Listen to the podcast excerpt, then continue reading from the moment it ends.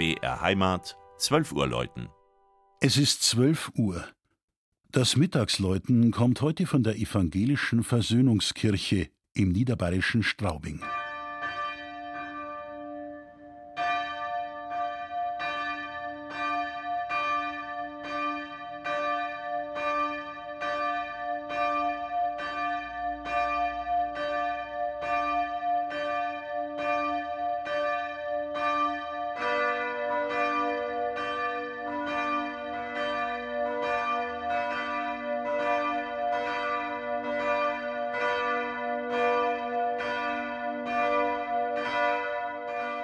Viele evangelisch-lutherische Gemeinden und Kirchengebäude in Bayern verdanken ihre Existenz dem teils großen Zuzug von Flüchtlingen und Heimatvertriebenen nach dem Ende des Zweiten Weltkriegs.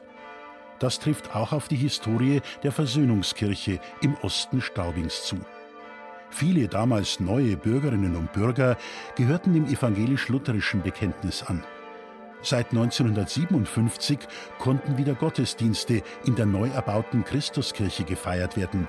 Diese erwies sich jedoch bald als zu klein für die stetig wachsende Gemeinde. Eine zweite Kirche wurde geplant. Am 8. Dezember 1963, also vor 60 Jahren, wurde die Versöhnungskirche feierlich eingeweiht. Seit 2009 steht sie sogar schon in der Liste der Baudenkmäler. Ein moderner, großzügiger, rechteckiger Saalbau mit steilem Satteldach und gedrungenem Kirchturm. Die dreiseitige Apsis fügt sich im Westen an. Zusammen mit Pfarrhaus nebst Wohnung, Pfarramt, Sakristei und Gemeinschaftsräumen bildet der Gebäudekomplex eine harmonische Einheit. Schlichte weiße Wände ohne Fresken oder Bildwerke, der hölzerne offene Dachstuhl sowie die Kirchenbänke bestimmen innen den ruhevollen Raumeindruck. Die Lichtführung der Fenster taucht die untere Kirchenhälfte in helles Licht, während sich der Dachstuhl durch das Holz nach oben hin angenehm verdunkelt.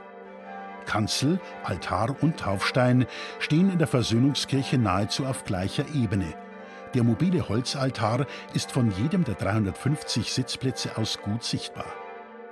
Ursprünglich für eine katholische Kirche gedacht, fand in den 1980er Jahren ein Tafelbild von Walter Veit seinen Platz in der Apsis über dem Altar. Ein gemaltes Kreuz in Anlehnung an mittelalterlich-italienische Tafelmalkunst. Seit 60 Jahren verrichten vier bei Bachert gegossene Bronzeglocken in der Stimmung G, A, H und D ihren Dienst an der St. Nikolastraße. Das Mittagsleutner Straubing von und mit Christian Jungwirth.